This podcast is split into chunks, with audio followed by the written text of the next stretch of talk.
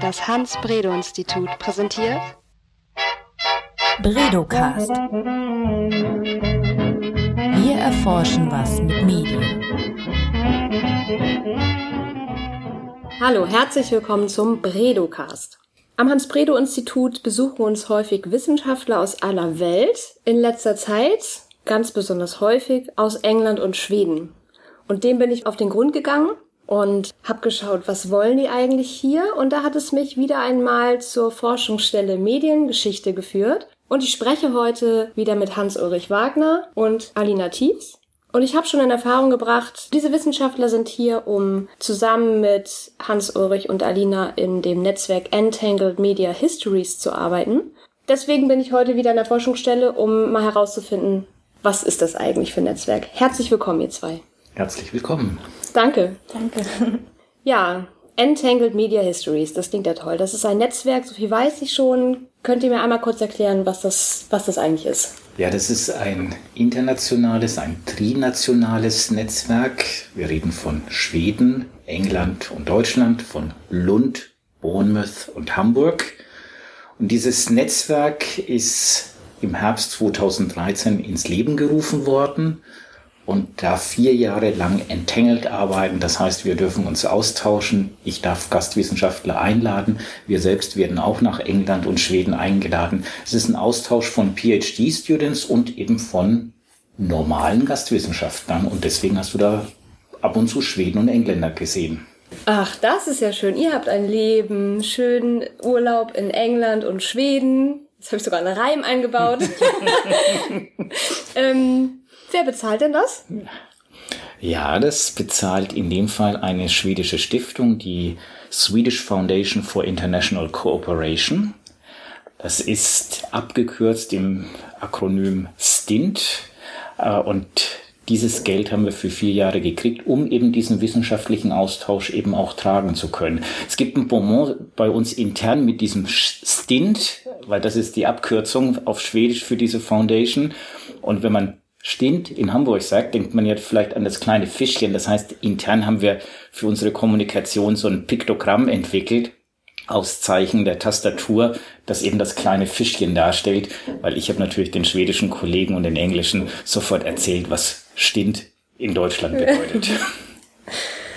Ja, aber zurück äh, zu Entangled Media Histories.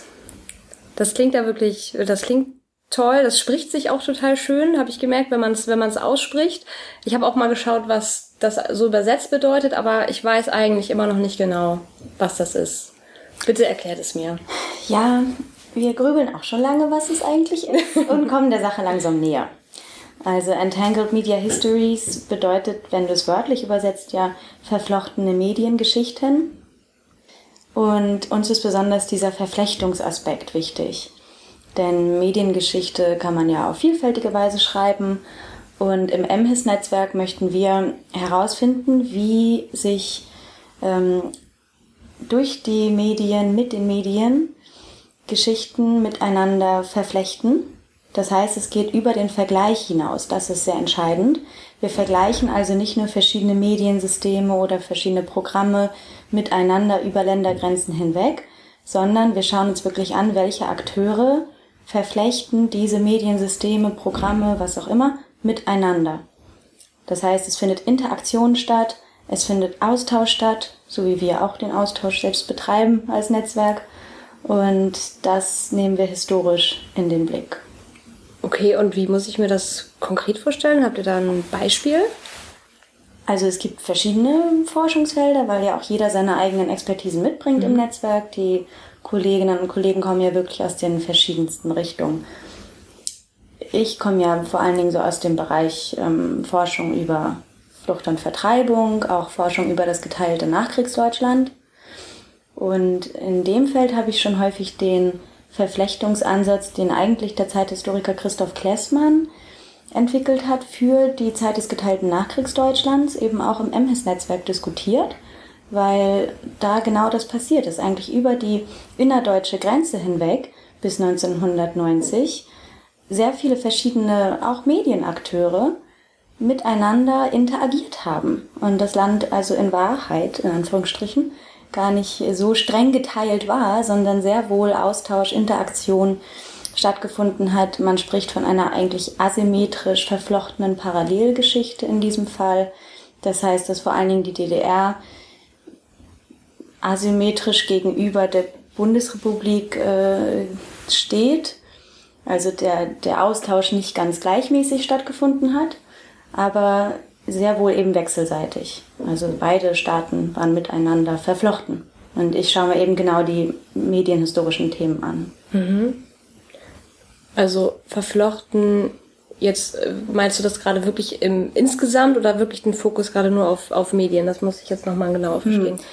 Ja, also zum Beispiel habe ich, habe ich vor kurzem einen Aufsatz geschrieben über einen Regisseur. Ja, es war eigentlich ein ganz berühmter DEFA-Regisseur. Sein Name ist Egon Günther, der lebt auch noch und ist wie gesagt groß geworden bei der DEFA. Egon Günther ist aber Ende der 70er Jahre in die Bundesrepublik gegangen. Das war in der DDR ein absolutes Politikum, weil er eben so renommiert war. Und es ist nicht ohne weiteres möglich gewesen, dass er einfach beschließt, in der Bundesrepublik zu arbeiten. Er hatte aber vom Westdeutschen Rundfunk den ganz konkreten Auftrag, für den WDR zu arbeiten, in der Bundesrepublik Fernsehen zu machen. Und das wollte er gerne annehmen. Ich habe die Korrespondenzen gefunden, also ein Glücksfund, ah. Zufall. Mhm. Ich habe die Korrespondenzen gefunden rund um diesen Fall. Also wirklich WDR, Egon Günther, der Regisseur, dann HV Film, also die Hauptverwaltung Film innerhalb des Ministeriums für Kultur der DDR. Und in diesem Dreieck bewegte sich die Kommunikation über den Fall Günther, den Fall ähm, Feuchtwanger. Er wollte eine Feuchtwanger-Verfilmung machen. Und das ist für mich par excellence eigentlich Entangled Media Histories, weil wir einen Medienakteur haben, der die Bereiche Film und Fernsehen auch noch miteinander verknüpft. Also wir haben ja auch intermediale Verflechtung und über die Grenze hinaus, über die innerdeutsche Grenze hinaus die äh, transnationale Verflechtung. Ah, es geht nicht nur um, um lokale Verflechtung, also äh, länderübergreifend, äh, global gesehen sozusagen, sondern eben auch auf anderen Ebenen. Also zum Beispiel medienübergreifend und noch irgendwelche Ebenen, die, die da wichtig sind? Also Medien, wenn du das als Mediensystem, Medienorganisation, aber auch die, die programmliche äh, Sache wurde erwähnt, aber letztlich auch die Nutzer. Wir gucken ja auch nicht nur nationale Programme, vielleicht gucken wir auch mal internationale Programme oder selbst in unserem nationalen Programmangebot sind sehr viel internationale Produktionen dabei. Das heißt also, selbst ich als normaler normales Publikum, als normaler User komme natürlich auch mit transnationalen mit Sachen, die jenseits meines nationalen Rahmens entstanden sind, Produkten in Berührung. Und also insofern auf den verschiedenen Ebenen dessen, was Medien ausmacht, finden also Entanglements, Verwobenheiten äh, statt. Und das alles im Blick zu haben, da sozusagen verschiedene Fallstudien zu machen, auf diesem großen Gebiet zu arbeiten, das ist das, was wir uns erklärt haben im Netzwerk. Das klingt unglaublich gewaltig vom Umfang. Dann haben wir es richtig erklärt. ich kann mir gerade gar nicht vorstellen, dass äh, oder wie ihr wie ihr daran geht in der Forschung. Also das Netzwerk ist dazu da, einen Rahmen zu bilden für diese Art von Forschung. Das heißt, es ist letztlich auch ein Netzwerk, also wir sind sechs Leute im Steering Committee und insgesamt 20, 25, maximal 30 Leute, die diesem Netzwerk wirklich angehören. Das heißt, das sind aber letztlich Individualisten. Jeder hat sein Projekt. Natürlich ist ideal, wenn sich zwei, dreimal zusammentun, um ein neues Projekt zu starten. Dazu ist es da. Aber es wird jetzt, von unseren Initiativen ausgetragen. Und entsprechend diese Verflechtungsaspekte werden dann entsprechend in der Gruppe ausgearbeitet. Das heißt, was wir aber natürlich erreichen wollen als Netzwerk ist, dass andere auf uns aufmerksam werden, dass die das interessant finden, dass die ihrerseits solche Forschung initiieren oder auch einfach mit uns in Kontakt treten und mit uns zusammen sowas entwickeln. Also wir haben ja jetzt Bergfest, das ist ja die Halbzeit äh, und wir sind richtig gut in den Vorbereitungen gewesen in dieser ersten Halbzeit. Das heißt, jetzt stehen wir genau an dem Punkt, wo wir loslegen können, wo wir relativ oder ziemlich gut wissen, was wir machen wollen. Und jetzt kommen die ersten Publikationen, jetzt kommen die ersten Arbeiten, jetzt kommen die ersten konkreten Projektergebnisse. Und ja, an diesem Arbeitsprozess sind wir im Moment. Hast du noch ein Beispiel aus deiner Forschung, Hans-Ulrich? Aline hat gerade schon ein bisschen berichtet. Was machst du gerade? Also ich habe gerade auch einen Aufsatz veröffentlicht und der gehört auch zu diesem Entangled Media Histories Ansatz. Er kommt in dem Fall speziell aus der Transferforschung, also auch kultureller Transfer zählt mit zu unseren Bereichen, die wir bearbeiten. Und das fand ich ein hochspannendes Thema, weil es um die Idee des öffentlich-rechtlichen Rundfunks in der Nachkriegszeit in Deutschland geht, der Public Service Gedanke. Und der kommt ja aus dem angloamerikanischen, speziell natürlich aus der Tradition der BBC. Und es war ja einfach die Frage, ja, wie kommt diese Idee nach Deutschland? Eine klassische Transferfrage. Und ich komme aus einem anderen Zusammenhang, aus der Forschung über Emigration und Rückkehr aus dem Exil, also Remigranten. Und es sind doch auch wesentlich diese Rückkehrer aus dem Exil, diese Remigranten, die beim Rundfunk gearbeitet haben und die weniger die Idee selber mitgebracht haben. Diese Idee selber wurde auf hohem politischen Niveau transferiert, aber das Entscheidende ist, diese sind ein paar Leute eigentlich nur, über die wir reden, maximal zehn Leute insgesamt bei den Rundfunkanstalten, die haben das mit Leben erfüllt. Das heißt, dieses abstrakte, was ist öffentlich-rechtlicher Rundfunk, was ist Public Service Media, haben die mit Leben gefüllt. Und diesen Einübungsprozess für deutsche Nachkriegsjournalisten, den konnte ich aufgrund von Dokumenten und Materialien aufzeigen und natürlich auch schlichtweg zeigen, was diese paar Leute, diese paar Männer und noch weniger Frauen ja für Deutschland, für dieses öffentlich-rechtliche Prinzip geleistet haben. Das war ein schönes, spannendes Thema. Hm. Ich finde das, finde das gerade ganz spannend, so ähm, zu erfahren, dass es relativ wenige Akteure, Akteure bedarf, um so ein, eine Bewegung zu, zu starten. Das finde find ich gerade ganz spannend. Ich habe ähm, gerade gedacht, es gibt ja auch so äh, einige ziemlich große, einflussreiche Produktionsfirmen, die vor allem im Formatbereich natürlich, also ich, mir fallen jetzt ja gerade nur Fernsehbeispiele ein, keine Ahnung, Endemol ähm, und Big Brother und äh, sowas wird ja auch dann durch so einen Akteur weltweit ähm, verteilt. Ist das auch was, was ihr mit anschaut? Oder ist das eigentlich im Formatbereich und Produktionsfirmen irgendwie gerade nicht so auf eurem Radar? Also wir haben es auf dem Radar. Hm. Und das ist so, das, was du genannt hast, ist ein richtig ausgezeichnetes Beispiel für Entanglement. Das ist ein ideales Beispiel. Wir sind jetzt beide hier nicht die Experten für Fernsehformat und Fernsehformatentwicklung.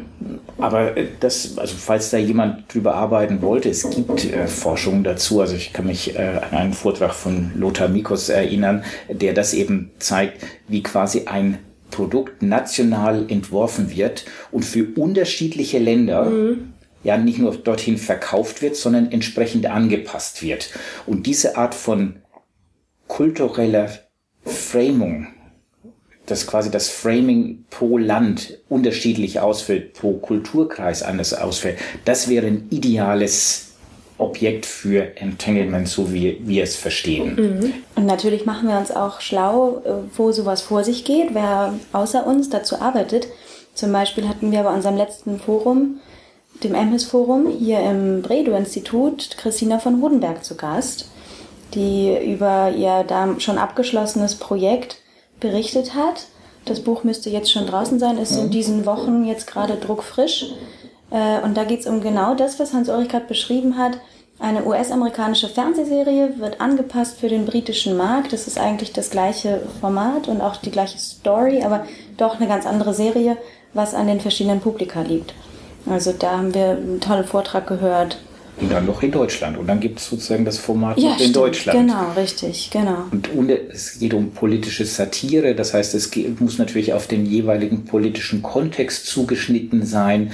Der Humor ist natürlich pro Land was anderes. Das heißt, diese Art von Humor, von Satire funktioniert natürlich in den unterschiedlichen Ländern anders. Das muss angepasst werden. Und wie, wie sind so, sozusagen diese Anpassungs- Momente, respektive auf welche Publika reagieren die, auf welche natürlich auch zeitgeschichtlichen Kontexte reagiert das? Also sie hat das natürlich als Transformation von den 60er bis zu den 80er Jahren beschrieben. Das ist hochspannend. Mhm. Das ist mhm. auch ein Stück Entangled Media History.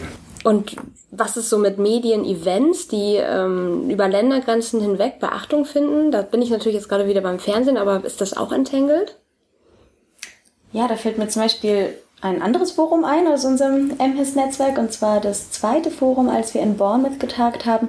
Und da war unser Keynote-Speaker Andreas Fickers, der eigentlich genau darüber gesprochen hat und auch schon sehr einschlägig dazu publiziert hat. Also äh, was sind genuin europäische verflochtene Medien-Events? Er hat da vielfach das Beispiel der Krönung von Queen Elizabeth II. angebracht und uns das nochmal intensiv vorgestellt weil das natürlich äh, ja, direkt zum selben Zeitpunkt überall ausgestrahlt wird, überall wahrgenommen wird. Und da gibt es ganz vielfältige Anknüpfungspunkte. Ne? Also es ist natürlich nicht, man kann es auch nicht verflochten betrachten, aber wir würden es wahrscheinlich verflochten mhm. betrachten. Also an dem Beispiel sind ja mehrere Aspekte interessant. Auf der einen Seite ist es dasselbe Ereignis, das durchaus in ganz Europa oder vielleicht auch global ausgestrahlt genau. wird. Was wir natürlich aufgrund der Forschung auch wissen, ist, dass grundsätzlich Medienberichterstattung national geframed ist. Das heißt, natürlich, ob das 9-11 ist oder jetzt irgendeine Royal Wedding äh, und was auch immer, was, was Diane und Katz als Media Event bezeichnen, äh, das wird natürlich national geframed. Und das heißt, es ist aus dieser Perspektive des Nationalen und des Internationalen dieses Zusammenspiel. Das schönste Beispiel ist natürlich der Eurovision Song Contest, mhm. wo es mittlerweile einfach Legion von Arbeiten gibt, wie quasi die Berichterstattung über den Contest und über das jeweilige Austragungsland unsere Bilder von dem jeweiligen Land beeinflusst. Und da, da sieht man dran, wie viele Aspekte an so einem Media-Event hängen, die quasi national, aber auch transnational und international behandelt werden können. Und das kann man eben, wie gesagt, für länger zurückliegende Ereignisse tun, aber eben auch für relativ vor kurzem stattgefundene Media-Events. Ich habe ähm, verstanden, dass ihr nicht nur vergleicht bei Entangled Media Histories, sondern eben diese Vernetzung, diese Verwobenheit betrachtet. Wie das jetzt aber genau sich unterscheidet zum Vergleich, habe ich noch nicht verstanden. Also ein weiteres Beispiel, weil wir jetzt gerade Andreas Fickers auch äh, genannt haben und Andreas Fickers ist mit seinen Arbeiten jemand, der auf diesem Gebiet auch schon sehr gut unterwegs ist, ist, ist ein Buch von ihm, das mich insofern überzeugt, als er jetzt unter Media, vor allem Media Technology meint, also das mhm. heißt die entsprechenden technischen Entwicklungen von Medien und speziell das Buch handelt von Fernsehen. Und jetzt geht es um den technischen Aspekt. Und in diesem Buch wird grundgelegt, das Fernsehen als technische Erfindung gibt es ja nicht, sondern es gibt viele verschiedene Erfindungen, die letztlich auf Dauer gesehen zu dem, was wir als Fernsehen erachten, geführt hat. Das heißt, es gibt eine Erfindung in England, es gibt eine Erfindung in Frankreich, es gibt eine Erfindung in Russland und so weiter. Und alles das wird irgendwann zu Fernsehen.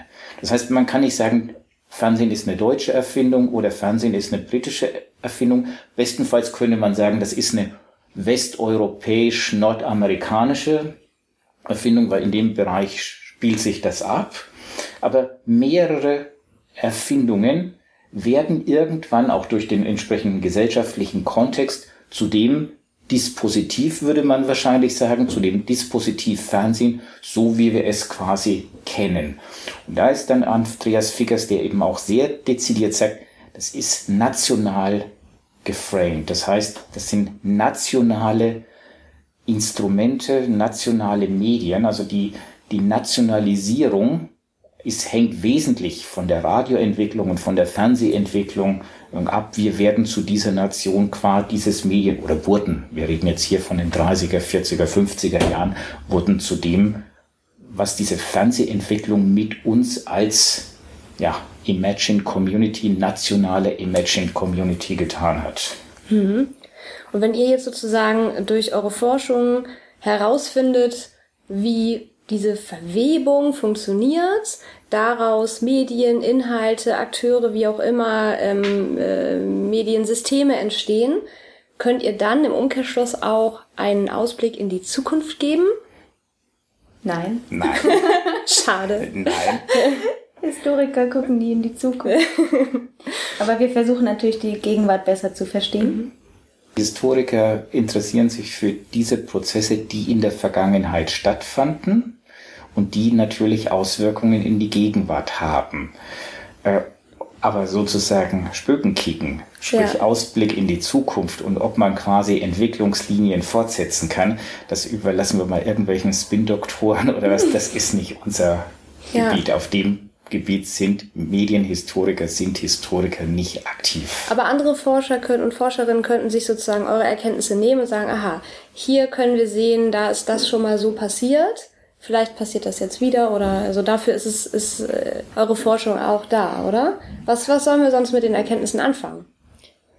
Naja, ich glaube, das, was Hans-Ulrich gerade gesagt hat, ist schon sehr zentral auch für unsere Gegenwart, wenn wir über Prozesse von Nationalisierung sprechen, dass uns allen bewusst wird, dass letztlich die Nation als solches wirklich ein Konstrukt ist und eine vorgestellte Welt, ja, eine vorgestellte Gemeinschaft, eine Imagined Community mit äh, Benedict Anderson gesprochen.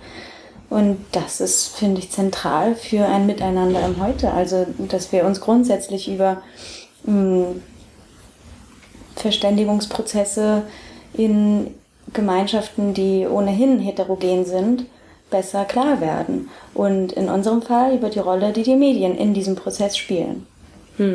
Also ich finde es ein großer Gewinn, wenn wir alle wissen, wir, es gibt keine Nation als solche. Und Medien haben in der Geschichte aber dazu beigetragen, eine Vorstellung dieser Nation zu schärfen, äh, zu bilden. Und unsere Aufgabe jetzt ist es, die auch wieder abzubauen. Also ich würde sagen, wir sind sehr analytisch unterwegs. Das heißt, wir versuchen Konstruktionen aufzudecken. Und ich glaube, eine, eine gemeinschaftliche Basis ist, dass es nicht etwas an sich gibt, sondern das ist konstruktivistisch gesehen etwas Entstandenes. Und dann, wenn wir danach fragen, wie ist es entstanden, warum ist es entstanden, wer hat an dieser Entstehung mitgewirkt, das kann man fast besser auf Englisch erklären, weil die, die Literatur dieses äh, Konstruktivismus sehr stark aus dem Angloamerikanischen kommt. Aber wenn man das ernst nimmt und Historiker leisten dazu einen vehementen Beitrag, diese Konstruiertheit zu erklären und wenn sie dadurch auch noch Muster aufdecken der Konstruktion, dann ist das, glaube ich, natürlich für Gesellschaft und wie Gesellschaft zusammenhängt, wie Gesellschaft funktioniert, wie Gesellschaften funktionieren, natürlich unheimlich viel getan. Letztlich dient alles, was wir machen, der Aufklärung. Aufklärung ähm, über bestimmte Prozesse in der Gegenwart zu leisten, die besser zu verstehen mit Wissen über die Vergangenheit. Und speziell bei den Medien gibt es auch so viel, was wir ohne einen Blick in die Geschichte gar nicht richtig verstehen können. Beispielsweise denken wir auch gerade viel über Projekte im Bereich Privatisierung und Liberalisierung der Medien nach. Und die Medien heute sind ja so massiv geprägt von diesem Prozess um 1980, Anfang der 80er Jahre, der dort stattfand.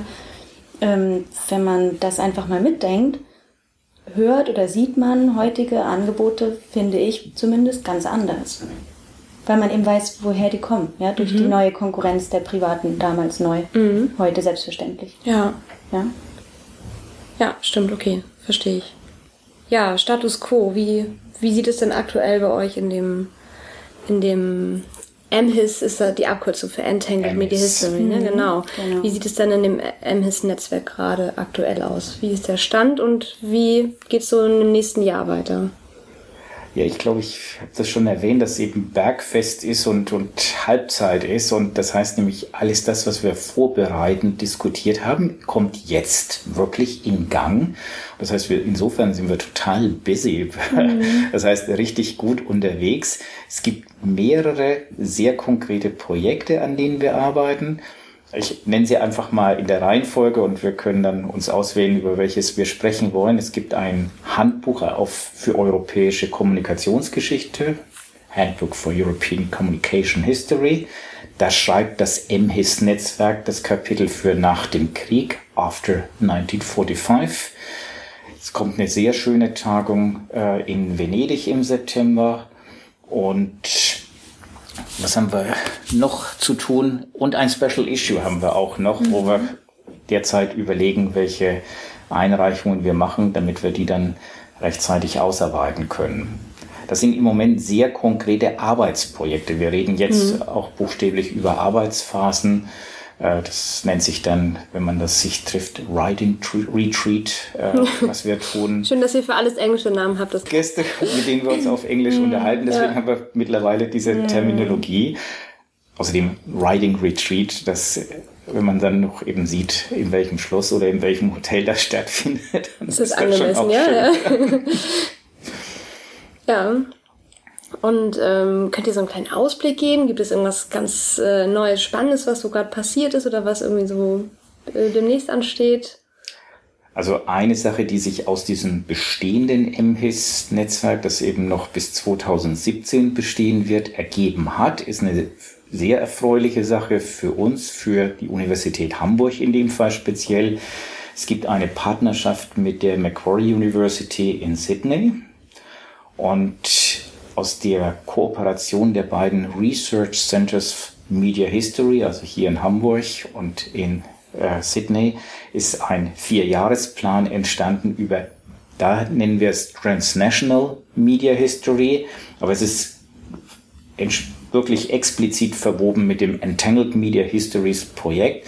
Das heißt, das, was wir im Entangled Media Histories Projekt auf einer europäischen Ebene haben, werden wir jetzt auch wirklich international mit den australischen Partnern weiterführen können bis 2019. Ja, und ich habe das DAAD-Geld bekommen, um vier Jahre lang die australischen Kollegen nach Hamburg einladen zu können. Die können umgekehrt mich einladen nach Sydney. Ich werde im November das erste Mal dann in Sydney sein.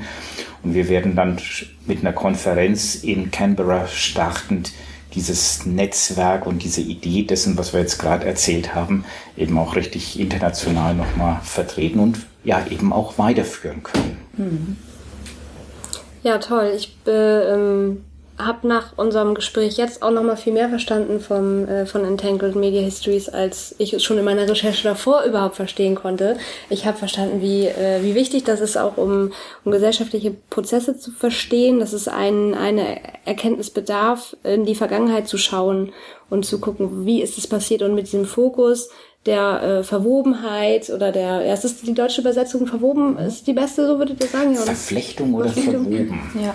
Ja, ich fand ja die äh, verwoben finde ich besonders schön, weil Flechten ist so, da denke ich an den Zopf meiner Tochter, den ich, äh, wo ich drei Stränge einfach ganz da flechte. Und bei verwoben kommt mir eher so ein Bild von, ja nicht von einem Webstuhl, wie heißt das denn, Spindadel, wo mhm, überhaupt ja. der Faden erstmal mhm. sozusagen mhm. aus dem Kraus dann zusammen. Ja. Das finde ich, äh, finde ich jetzt für mich, äh, gibt sich da das schönere Bild. Aber ähm, eine äh, spannende Folge, wie ich finde. Ich danke euch für eure Zeit.